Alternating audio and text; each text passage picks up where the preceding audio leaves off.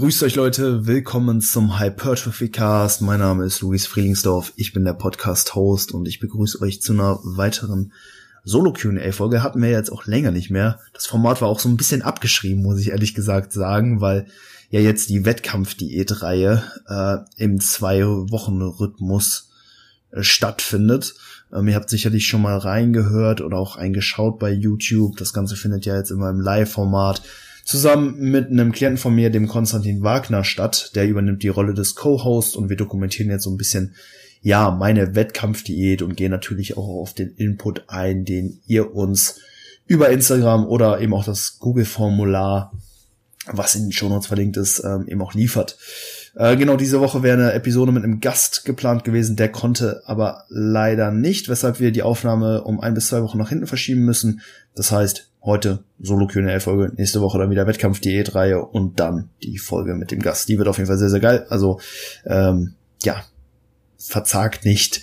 Ähm, ich hoffe, äh, ja, ich kann hier heute ähm, trotzdem guten Content liefern, hm, gehe ich von aus. Wir haben viele interessante Fragen erhalten, die habe ich mir gestern noch spontan über einen Fragesticker bei Instagram eingeholt und auf die werden wir heute ja soweit eingehen. Ähm, eine Sache wäre noch, bei der letzten Episode haben wir vergessen, äh, Tracks auf die Spotify-Playlist zu packen. Das ist mir vorher noch nie passiert, weil die habe ich echt gepflegt, äh, weil ich feiere das mega, euch da so ein bisschen musikalische Inspiration äh, zu geben, vor allen Dingen jetzt in den ja harten Tagen, an den harten Trainingstagen im, im Home Gym. Tut sicherlich immer gut, ja, sich ein bisschen Musik auf die Ohren zu hauen. Und ja, beim letzten Mal haben wir es einfach vergessen. Und die Podcast, äh, die, die Hypertrophy Cast Playlist hat ja mittlerweile schon 250 Follower auf Spotify. Also die wächst und gedeiht und die muss natürlich mit ja, geilen Tracks gefüttert werden. Ähm, deswegen würde ich das jetzt einfach noch schnell an dieser Stelle nachholen und von Amaranthy zwei Tracks draufpacken. Äh, einmal Hunger und einmal The Nexus. Das ist so Rockmusik, würde ich sagen, aber äh, ja, wer da tiefer in dem Genre, Genre so drin ist, der wird mich jetzt wahrscheinlich steinigen und sagen, hey, das ist hier so ein Subgenre und wie auch immer. Auf jeden Fall ähm, ja, zwei sehr, sehr geile Tracks, die ich mir früher sehr, sehr gern gegeben habe, ähm, als ich angefangen habe zu trainieren. Das war damals noch in so einem ja, Rentner-Fitnessstudio, würde ich mal sagen. Da lief dann so Helene Fischer und so, kein Scherz. Da wurdest du halt richtig aggressiv bei. Und dann brauchtest du halt wirklich ne Kopfhörer mit maximaler Lautstärke und halt Rock, Metal, was auch immer, was halt richtig klatscht. Ne? Also mega geile Tracks, zieht euch die rein. Ich denke, die geben euch ein bisschen ähm, Feuer im Home Gym. Also mir haben die in den letzten Einheiten auf jeden Fall etwas gegeben. Deswegen hört da gerne mal rein. Ähm, genau, das, ja, viel mehr will ich jetzt auch gar nicht äh, hier um den heißen Brei rumschnacken. Wir haben einige Fragen erhalten. Und da würde ich sagen, fangen wir direkt einfach mal an. Ähm, Okay, das hier ist keine Frage, die ist, die kommt von Fares Haji 92. Er schreibt Grüß dich und grüß den Konstantin auch. Ja, der Konstantin ist heute leider nicht dabei. Wie gesagt, Solo Q&A Folge nächste Woche dann wieder zusammen mit dem Konstantin. Aber Grüße gehen natürlich zurück an dich, Fares. Ähm, hier Fares übrigens der Gewinner der Classic Physik ähm, Klasse bei der deutschen Meisterschaft der GNBF im Jahr 2019. Habe ich live gesehen. Richtig, richtig gute Form hat der Junge auf die Bühne gebracht. Deswegen Props nochmal an dich, Fares. Hoffe, deine Offseason läuft gut. Ja, jetzt zu den ähm, Fragen. Äh, wir haben zwei Fragen zum Thema, wie verbessere ich meine Schwachstellen erhalten. Einmal von Michi Müller, er hat geschrieben, wie Schwachstellen verbessern und von Yami Lewis, er hat geschrieben, Schwach, äh, Schwachstelle, Arme und Schulter, was machen? Split-Überarbeitung, Volumenüberarbeitung, ähm, das waren noch so Punkte, die er genannt hat. Ja, und wie wir das Ganze jetzt angehen, ist stark abhängig erstmal davon, okay, welche Muskelgruppe ist eine Schwachstelle und wie viele Schwachstellen können wir identifizieren beziehungsweise wollen wir verbessern. Jetzt im Beispiel von Yami Lewis, er schreibt Schwachstelle Arme und Schulter okay, das sind jetzt Muskelgruppen, die relativ wenig systemische Ermüdung hervorrufen. Ne? Wenn du Side-Ls, Curls oder so machst, dann ja, erzeugt das viel lokale Ermüdung innerhalb des Muskels. Das hat dann aber re recht wenig ähm, ja Auswirkungen auf, auf dein restliches Training. Hingegen, wenn du sagst, okay, meine Hamstrings, mein, meine Quads sind vielleicht eine Schwachstelle und du machst halt jetzt mehr Kniebeugen oder mehr Kreuzheben oder so, dann hat das natürlich auch mehr Auswirkungen dann auf andere Muskelgruppen, die dann auf diese Übungen dann zum Beispiel folgen. Also das sollte einem einfach auch so ein bisschen bewusst sein, ähm, dass man, dass man da sich vielleicht auch ähm, eben erstmal Gedanken macht, okay, was ist eine Schwachstelle und wie viele Schwachstellen habe ich und lässt sich das halt überhaupt so ähm, ja vereinbaren. Denn ja, ich sag mal, je größer die Regenerationsanforderungen sind, desto mehr ja, muss man vielleicht auch bei anderen Muskelgruppen zurückschrauben. Wenn du jetzt vielleicht nur Arme, Schultern verbessern willst, hey, vielleicht musst du am, am, am restlichen um, Trainingsumfang für andere Muskelgruppen vielleicht gar nicht so viel ändern. Wenn du jetzt aber Quads und Hamstrings ja äh, wirklich vorantreiben willst, dann musst du vielleicht auch das Volumen oder den Trainingsumfang einfach beim ähm, beim Oberkörper ein bisschen herunterfahren. Also das ist erstmal wichtig zu wissen. Und dann kann man halt das Ganze ja auch so ein bisschen abstufen. Also wie stark willst du jetzt eine Muskelgruppe ähm, priorisieren, beziehungsweise wie stark willst du dich darauf spezialisieren. Man kann zum Beispiel auch eben erstmal einfach hingehen und ähm, die Reihenfolge der Trainingseinheiten unterschiedlich auslegen oder so auslegen, dass die gewünschte Muskelgruppe dann trainiert wird, wann, wenn ähm, ja du dich sehr sehr gut erholt fühlst. Ähm, zum Beispiel jetzt bei einem Push-Pull-Leg-Split. Du trainierst Montag Brust oder Push, ähm, am, am, äh, am Dienstag Pull, Rücken und am Mittwoch Legs. Dann machst du am Donnerstag Rest Day und startest das Ganze erneut. Dann hast du nach dem Rest Day deinen Push-Tag. Das heißt, du trainierst die Brust nach einem Rest Day, fühlt sich da wahrscheinlich sehr, sehr gut erholt und könntest dann so für ein sehr, sehr produktives Training eben über die Reihenfolge der Trainingseinheiten sorgen. Wenn du jetzt sagst, hey, du willst deinen Rücken vielleicht mehr hervorheben, dann fang äh, die Trainingswoche mit Pull an, so dass du dann nach dem Rest Day ähm, am, Mit ähm, am Donnerstag dann ähm, auch die, die, die Pull-Einheit dann äh, nach dem Rest Day absolvierst. Das wäre erstmal eine Möglichkeit. Dann können wir natürlich auch unsere Übungsauswahl so ein bisschen so anpassen, dass gewisse Muskelgruppen mehr abbekommen. Also wenn wir uns jetzt vielleicht zum Beispiel einen, einen Klimmzug anschauen, dann könntest du, ähm, wenn du jetzt zum Beispiel deinen Bizep vielleicht auch ähm, hervorheben willst, könntest du einen engen Klimmzug machen. Du könntest so einen Chin-Up Chin, Chin machen mit einem engen Griff, wo du ein bisschen mehr Beugung im Ellbogengelenk hast. So hättest du ein bisschen mehr Stress für den Bizep. Also du kannst auch über äh, gewisse Übungsvariationen, die eigentlich primär auf andere Muskelgruppen abzielen, so ein bisschen mehr Overlapping Stimulus eben auch auf die äh, ja gewünschte Schwachstelle eben auch bringen. Also könntest die Übungsauswahl eben auch dahingehend so ein bisschen abändern. Äh, ja, klar, ein weiterer Punkt ist natürlich auch die Übungsreihenfolge. Wann trainieren wir eine bestimmte Muskelgruppe, eine bestimmte Muskelgruppe innerhalb einer Session? Und bei dem Beispiel Arme, Schulter, wenn das halt wirklich deine Schwachstelle ist, dann spricht da jetzt auch nicht wirklich was gegen. Vielleicht auch einfach mal die Schulter ähm, vor dem Bankdrücken oder vor dem Bus, ja, vor dem Bustraining einfach auch mal zu trainieren. Also die Session auch mal mit Seitheben zu starten oder auch mit Curls oder mit Trizepsstrecken. Das ist alles auch, wie gesagt, vollkommen legitim und hat eben auch eine gute Möglichkeit, eben der gewünschten Muskelgruppe mehr Priorität zuzusprechen. Ansonsten natürlich noch Volumenverteilung, klar. Ähm, wie viel Arbeit wir für die Muskelgruppe verrichten, ist natürlich ähm, extrem relevant. Und äh, wenn du merkst, hey, du hast noch Regenerationskapazitäten frei, bedeutet deine, deine, also nach, nach einem Training erholt sich die äh, Muskulatur hm, frühzeitig, also bevor die nächste Einheit ansteht, hey, dann hättest du die Muskelgruppe auch potenziell härter trainieren können. Und dann kannst du da hingehen, ähm, mehr Sätze machen, vielleicht auch deine Sätze näher am Muskelversagen ähm, machen. Und ja, das, das wäre natürlich auch eine Möglichkeit. Gegebenenfalls musst du dann halt eben auch bei anderen Muskelgruppen so ein bisschen zurückschrauben, ne? Also, weil, ich sag mal, der Körper, der hat auch einfach äh, systemisch gesehen nur begrenzte Kapazitäten. Klar, vielleicht äh, kann dein lokaler Muskel mehr vertragen, aber dein Gesamtsystem ist einfach überlastet. Ne? Ich denke, wir sind auch irgendwo irgendwo zeitlich eingespannt. Ich meine, jeder hat irgendwo eine Schmerzgrenze, wie viel Zeit äh, in das in das Training stecken will. Und da muss man halt dann eben einfach so schauen, ne? wie, wie, wie passt das halt eben noch zusammen.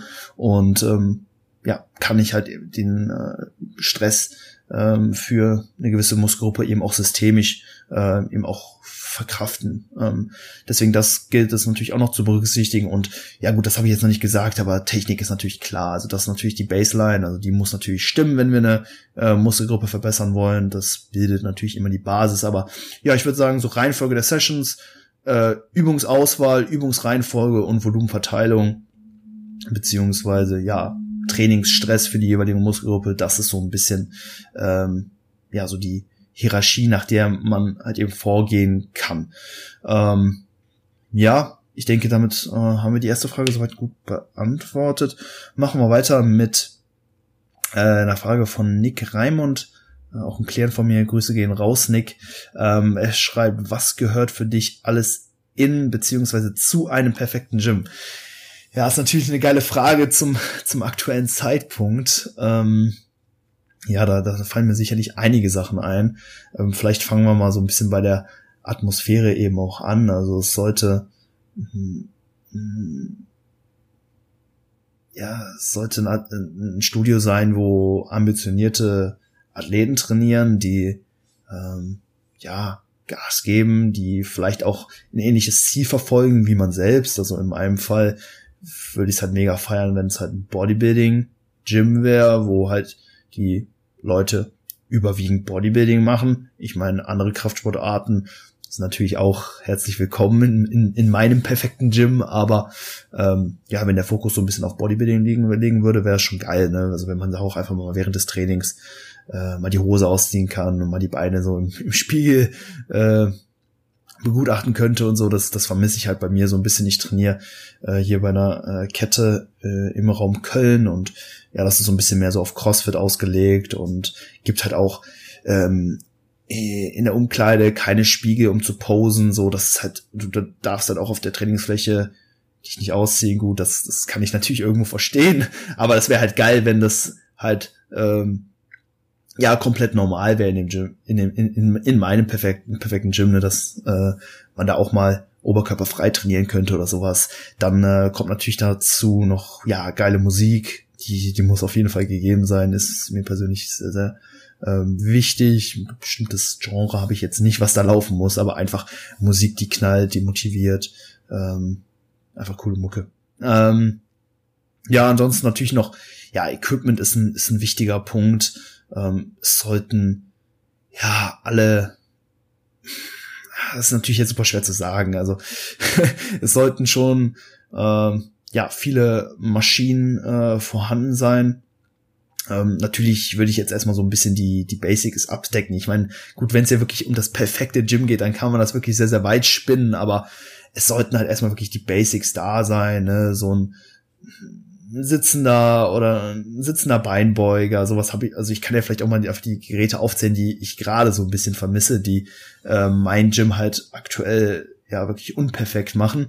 Äh, ein, sitzender äh, Beinbeuger, eine stehende Wadenhebenmaschine, auch eine sitzende Wadenhebenmaschine haben wir nicht, ähm, eine ordentliche Incline Chest Press, ähm, eine Low Wow, ähm, ja verschiedene Rudermaschinen, ähm, die halt auch die verkürzte Position äh, des Muskels sehr, sehr gut trainieren. Also, also Geschichten. Ja, das, das, das, das wäre es eigentlich. Also gut, ich will jetzt das Ganze jetzt auch nicht zu weit spielen. Ah, eine Hex natürlich. Ähm, hey, ich liebe, ich liebe Hex. Ähm, haben wir leider auch nicht. Aber ja, das, das sind so, so, so, so ein paar Punkte. Schwierige Frage. Äh, könnte man sicherlich noch deutlich, also deutlich mehr ausführen, aber da fehlen mir jetzt gerade einfach die ähm, mentalen Ressourcen für, da jetzt wirklich in Depth zu gehen, müsste ich mir mal mehr äh, Gedanken drüber machen. Aber ja, bald komme ich ja in den Genuss eines vermutlich nahezu perfekten Gyms, äh, für mich zumindest. Ähm, soll ja äh, dann im März nach, nach Wien gehen für zwei Monate im Rahmen der Contest Prep auch. Dann werde ich dort in das Gym trainieren und ich denke, das ist schon so das ja Beste, was man aktuell auf, auf diesem Planeten, würde ich fast schon sagen, bekommen kann. Ähm, ja, deswegen bin ich da relativ nah am Optimum. Ich glaube, das entspricht ähm, ja schon sehr, sehr meinen Vorstellungen von einem perfekten Gym. Nice. Dann nächste Frage von der andere Boss. Äh, den Namen feiere ich aber auch anders. ähm, würdest du auch im Aufbau täglich 10.000 Steps gehen?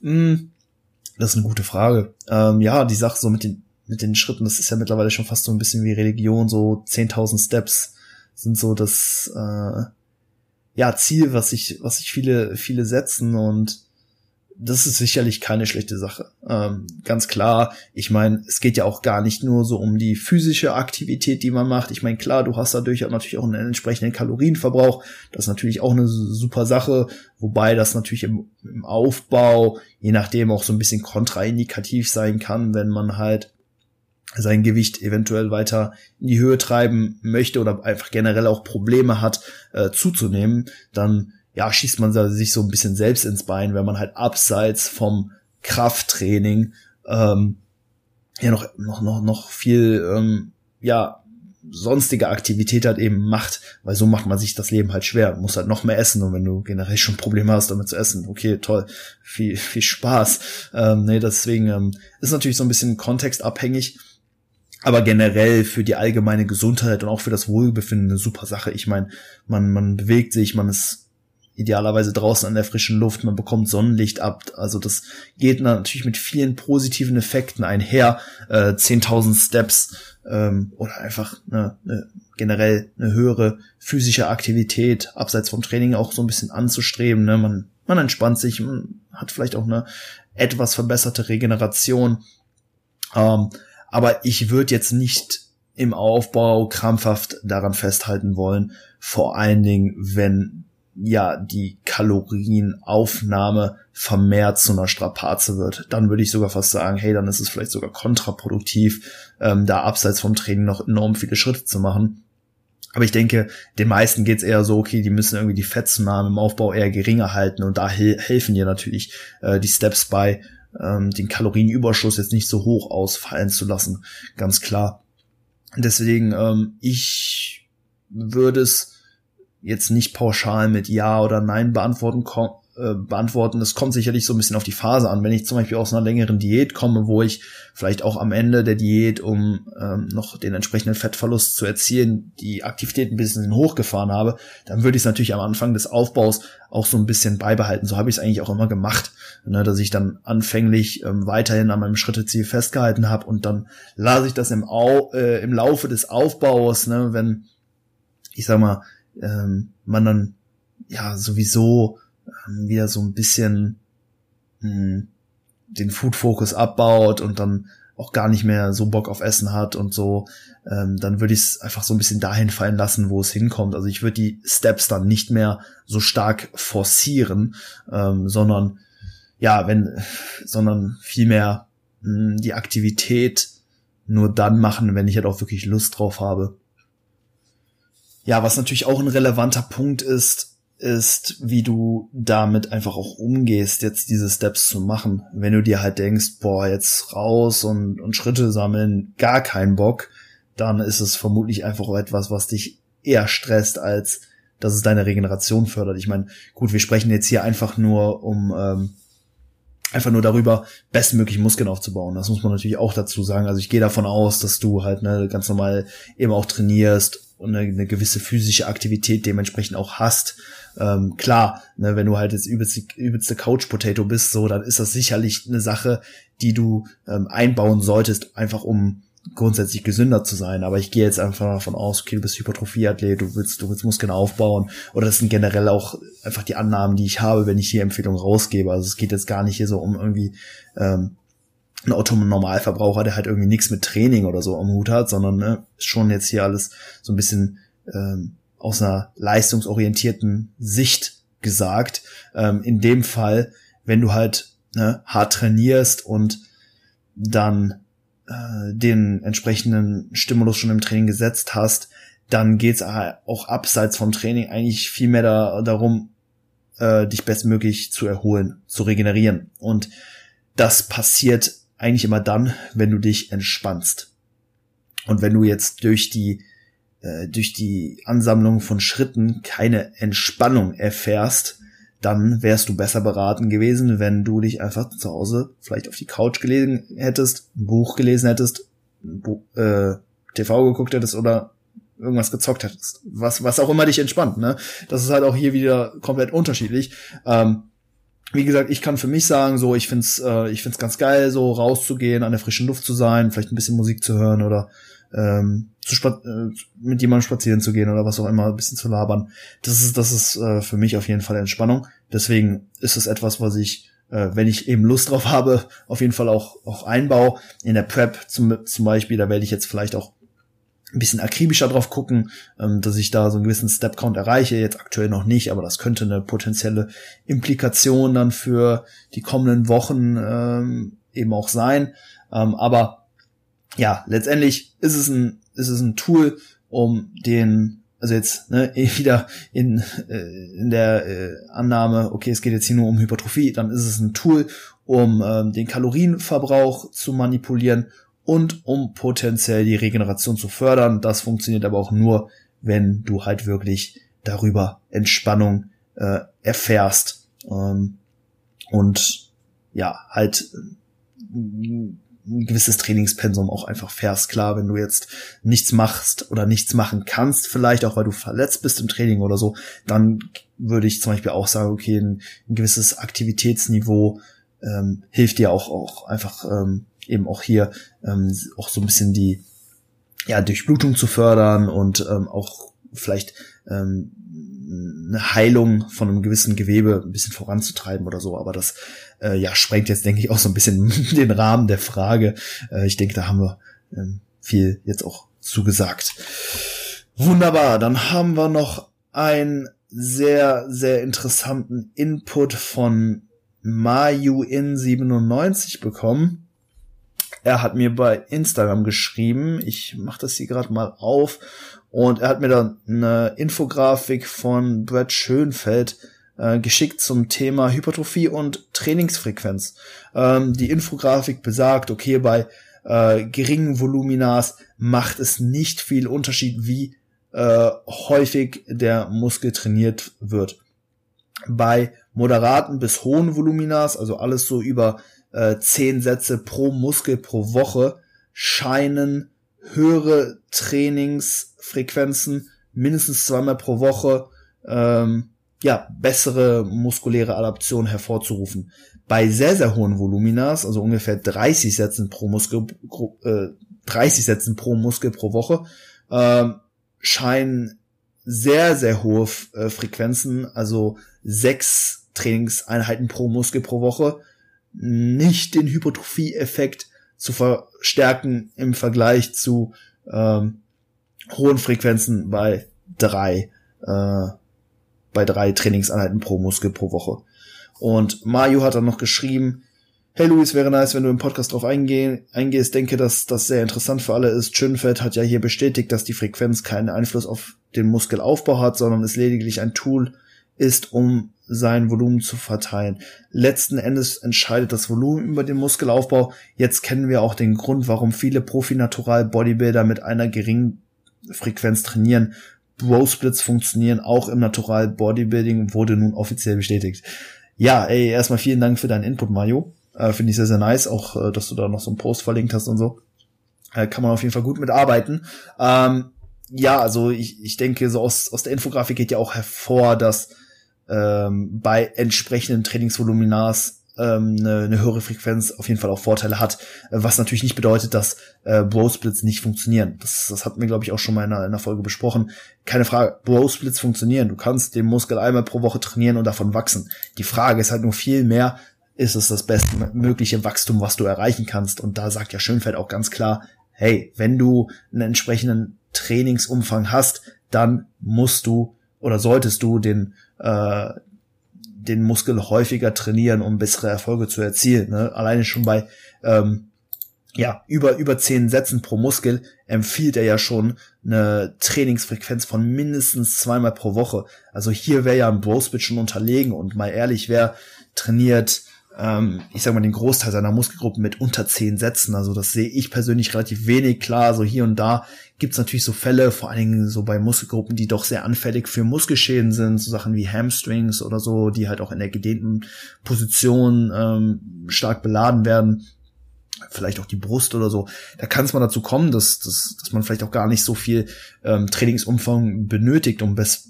bestmögliches Wachstum hervorzurufen.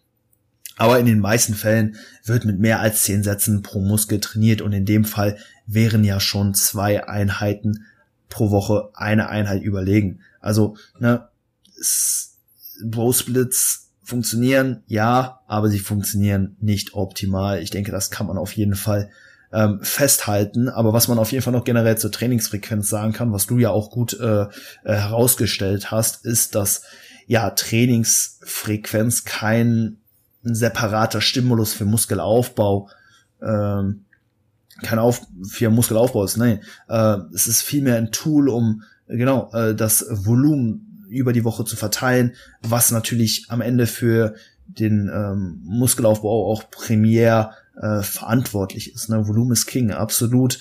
Und es gibt auch viele Untersuchungen, die halt eben auch zeigen, dass zwischen zwei und vier Einheiten pro Muskel pro Woche ähm, kein Unterschied äh, in der Hypertrophie ähm, entsteht, wenn das Volumen gleich ist. Also ob du jetzt, wenn du 16 Sätze machst, zwei mal acht oder vier mal vier Sätze äh, machst, scheint ähm, nicht so viel Unterschied zu machen oder kaum Unterschied zu machen. Das ist ähm, ja auf jeden Fall eben so, okay, Volumen ist, sage ich mal, der, der wichtigste Faktor und Trainingsfrequenz ist dann eben ein Tool, um dieses Volumen dann entsprechend zu verteilen. Und bei höheren ähm, ja, Volumenanforderungen, wenn dein Muskel halt einfach extrem viel oder einfach mehr Arbeit benötigt, um bestmöglich zu wachsen, dann macht es natürlich auch tendenziell mehr Sinn, die, die Frequenz ein bisschen höher zu fahren.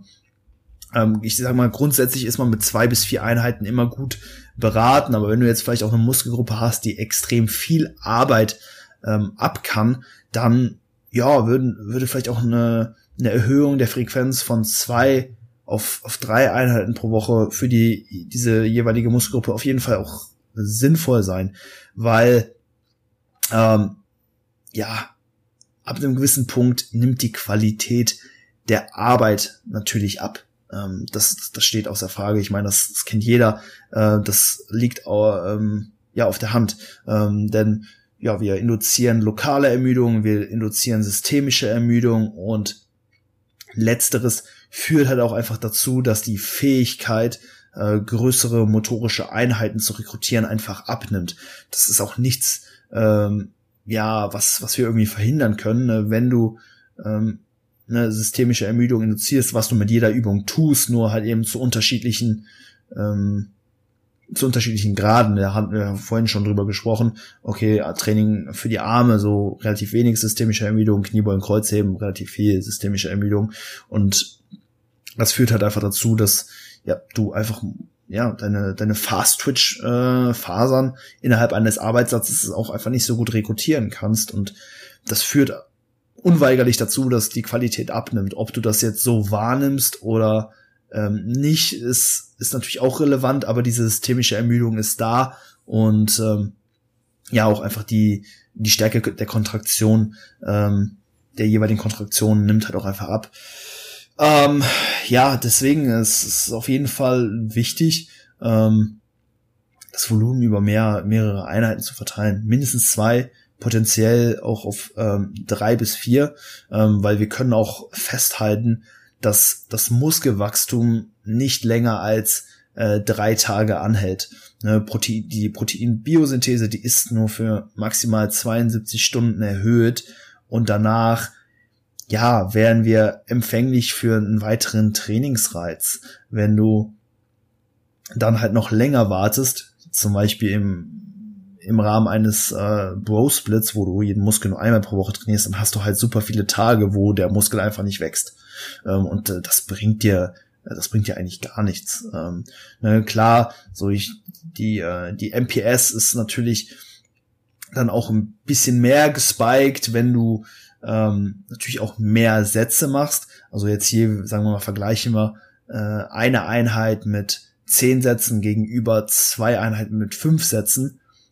Gut, hier ist das Volumen vielleicht auch so ein bisschen ähm, zu, das Gesamtvolumen natürlich auch ein bisschen zu gering, um äh, ja den den Effekt jetzt so richtig zur Schau zu stellen. Aber ähm, klar, du hast nach zehn Sätzen vermutlich ein, eine höhere anabole Wirkung auf die Einheit, die dann aber auch vermutlich nur äh, 72 Stunden anhält und wenn du dann äh, wieder äh, noch, wenn du dann anschließend noch äh, drei, vier Tage wartest, bis du den Muskel dann wieder trainierst, dann passiert halt in diesem Zeitraum, in diesen drei bis vier Tagen halt relativ wenig. Hingegen, äh, wenn du dann fünf Sätze machst, okay, dann hast du eine Erhöhung der MPS, vielleicht hast du dann nicht nicht so einen starken Anstieg äh, der Muskelprotein-Biosynthese. Vielleicht hält ähm, ja das, das Muskelwachstum dann auch gar nicht so lange an. Vielleicht bist du schon nach ähm, 48 Stunden in dem Fall regeneriert und auch schon angepasst. Aber du hättest halt dann einfach mehr, mehr, mehr Zeit ähm, unter Wachstum, sage ich mal, verbracht. Und ähm, ja, das sind einfach so, so Dinge, die halt einfach dafür sprechen, dass ähm, auch um Bro Split hier gar nicht so viel Sinn macht, beziehungsweise es auch einfach Sinn macht, ab einem gewissen Punkt ähm, die, die Sätze über die Woche so ein bisschen zu verteilen. Ich, also es gibt da, ich tue mich da ein bisschen schwer, jetzt da äh, konkrete Empfehlungen bezüglich Satzanzahlen oder so rauszugeben. Also ab, äh, weiß nicht, zehn Sätzen wollen wir zwei Einheiten pro Woche haben. Ab 20 Sätzen wollen wir drei Einheiten pro Woche haben. Das sind sicherlich gute Richtwerte und daran würde ich mich auch so ein bisschen orientieren. Aber es ist natürlich auch so ein bisschen vom ähm, Trainingsstadium und auch von den Muskelgruppen abhängig. Es gibt Untersuchungen, die halt zeigen, okay, die Muskelprotein-Biosynthese, die erreicht ein Plateau nach sechs bis zehn harten Arbeitssätzen. Ähm, das ist ja erstmal so eigentlich eine ganz gute Range, äh, die man sich so, ja, so ein bisschen merken kann. Und ähm, ja, sobald du halt ne, diese zehn Sätze überschreitest, hey, dann wärst du wahrscheinlich besser beraten gewesen, einfach weniger zu trainieren, schneller dafür zu regenerieren und früher dann in die nächste Einheit auch vielleicht reinstarten zu können, äh, schneller einen neuen Wachstumsreiz zu setzen, ähm, weil ja über 72 Stunden kenne ich jetzt keine Untersuchung, die gezeigt hat, okay, Muskelwachstum äh, findet ja, da äh, na, nach 72 Stunden noch statt.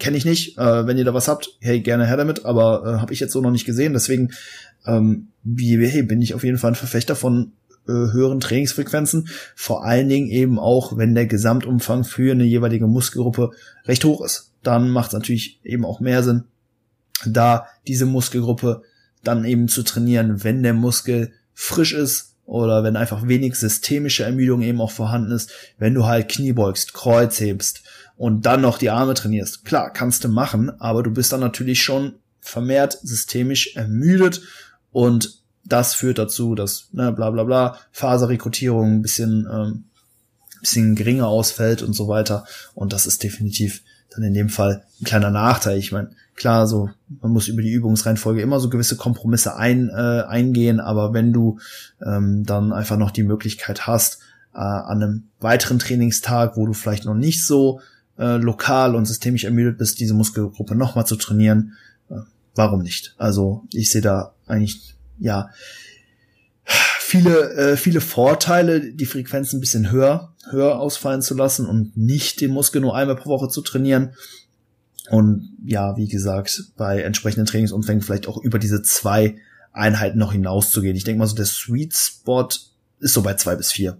Ähm, ich denke mal, es ist auch irgendwo auch mental recht hart, ähm, vor allen Dingen so Muskelgruppen wie die Quads oder die Hams oder so sehr, sehr hochfrequent zu trainieren.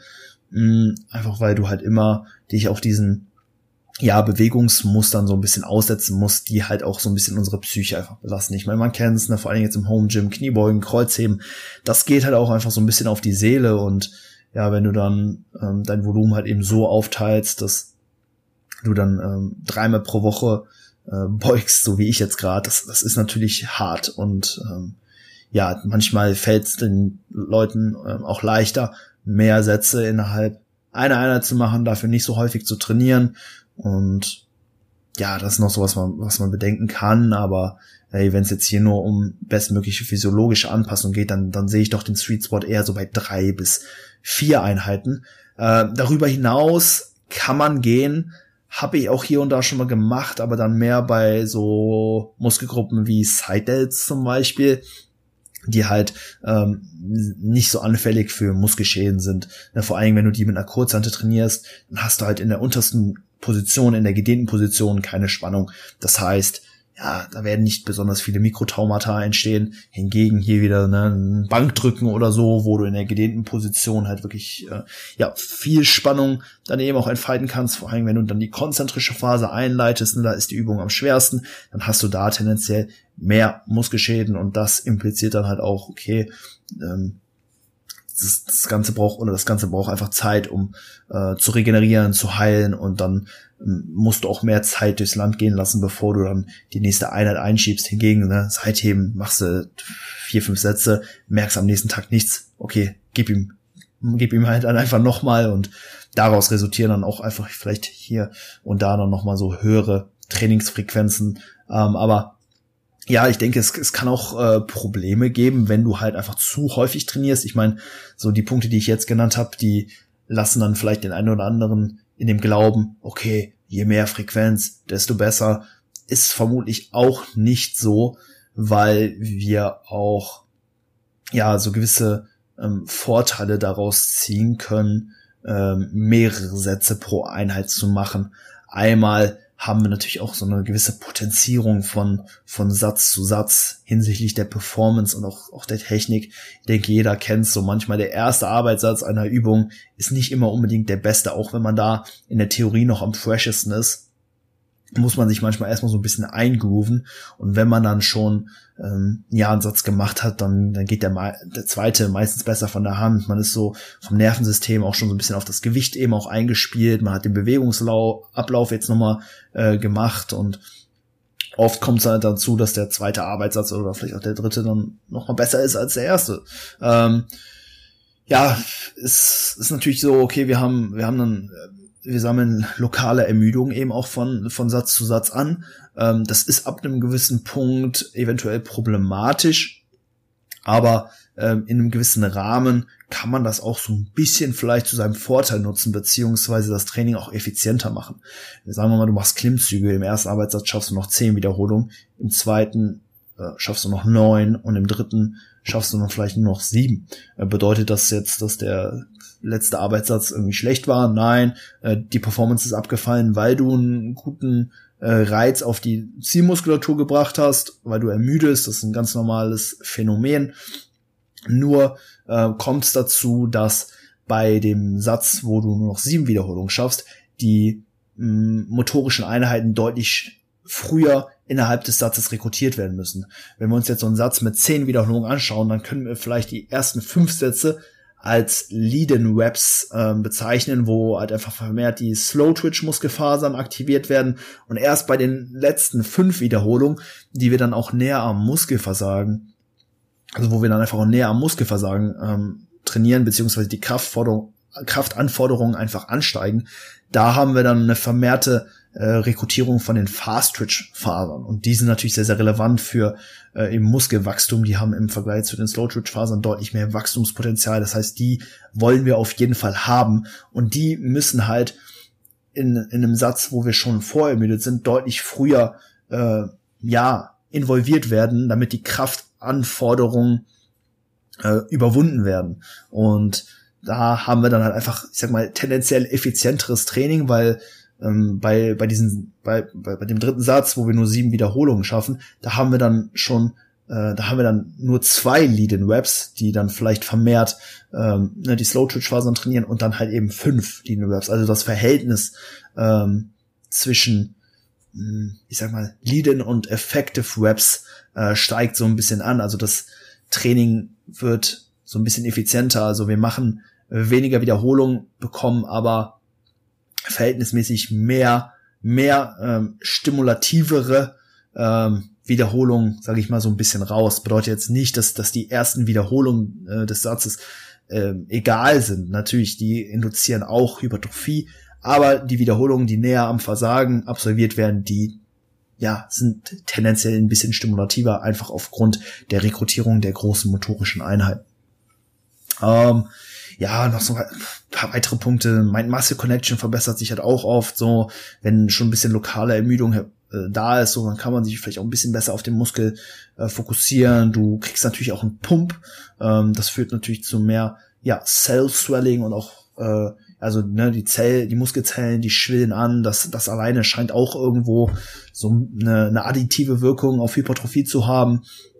Ähm, das wäre halt noch so ein Vorteil. So, du kriegst nicht deinen besten Pump, wenn du nur ein oder zwei äh, Sätze pro Übung machst, äh, pro, pro Session machst. Also sagen wir mal, okay, du brauchst, brauchst zwölf ähm, zwölf Sätze für bestmögliches Wachstum und du gehst jetzt hin und teilst das auf sechs Einheiten auf und trainierst im Prinzip an jedem Trainingstag diese Muskelgruppe dann nur mit zwei, Set, äh, mit zwei Sets, hm, wäre jetzt nicht der Ansatz, um einen guten Pump äh, eben auch zu bekommen.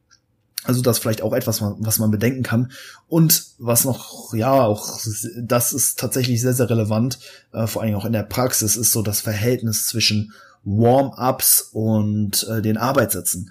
Wenn du halt nur zwei Sätze pro Session machst, ey, dann, dann wärmst du dich mehr auf, als dass du trainierst. Und das ist natürlich auch enorm ineffizient. Wir haben ja schon gesagt, okay, jeder hat so ein bisschen so sein Zeitlimit. Wir sind keine Roboter, die einfach nur äh, ausführen, sondern das ist natürlich äh, ja schon abgefuckt, ne? wenn du halt mehr ähm, dich auf die Sätze vorbereitest, als dass du dann trainierst. Brauche ich euch nicht erzählen. Auch denke ich so ein Punkt, ähm, der bei ja sehr, sehr hohen Trainingsfrequenzen zu tragen kommt und dann eventuell auch noch, dass ähm, die ja Regeneration der Gelenke ähm, ja so ein bisschen über, überschritten wird, die Regenerationsfähigkeit, äh, die ähm, denn ja, Muskeln regenerieren äh, oder passen sich tendenziell schneller an als äh, der passive Bewegungsapparat, Gelenke, Sehnen, Bänder und so weiter, ähm, weshalb ja vielleicht hohe Frequenzen dazu führen, dass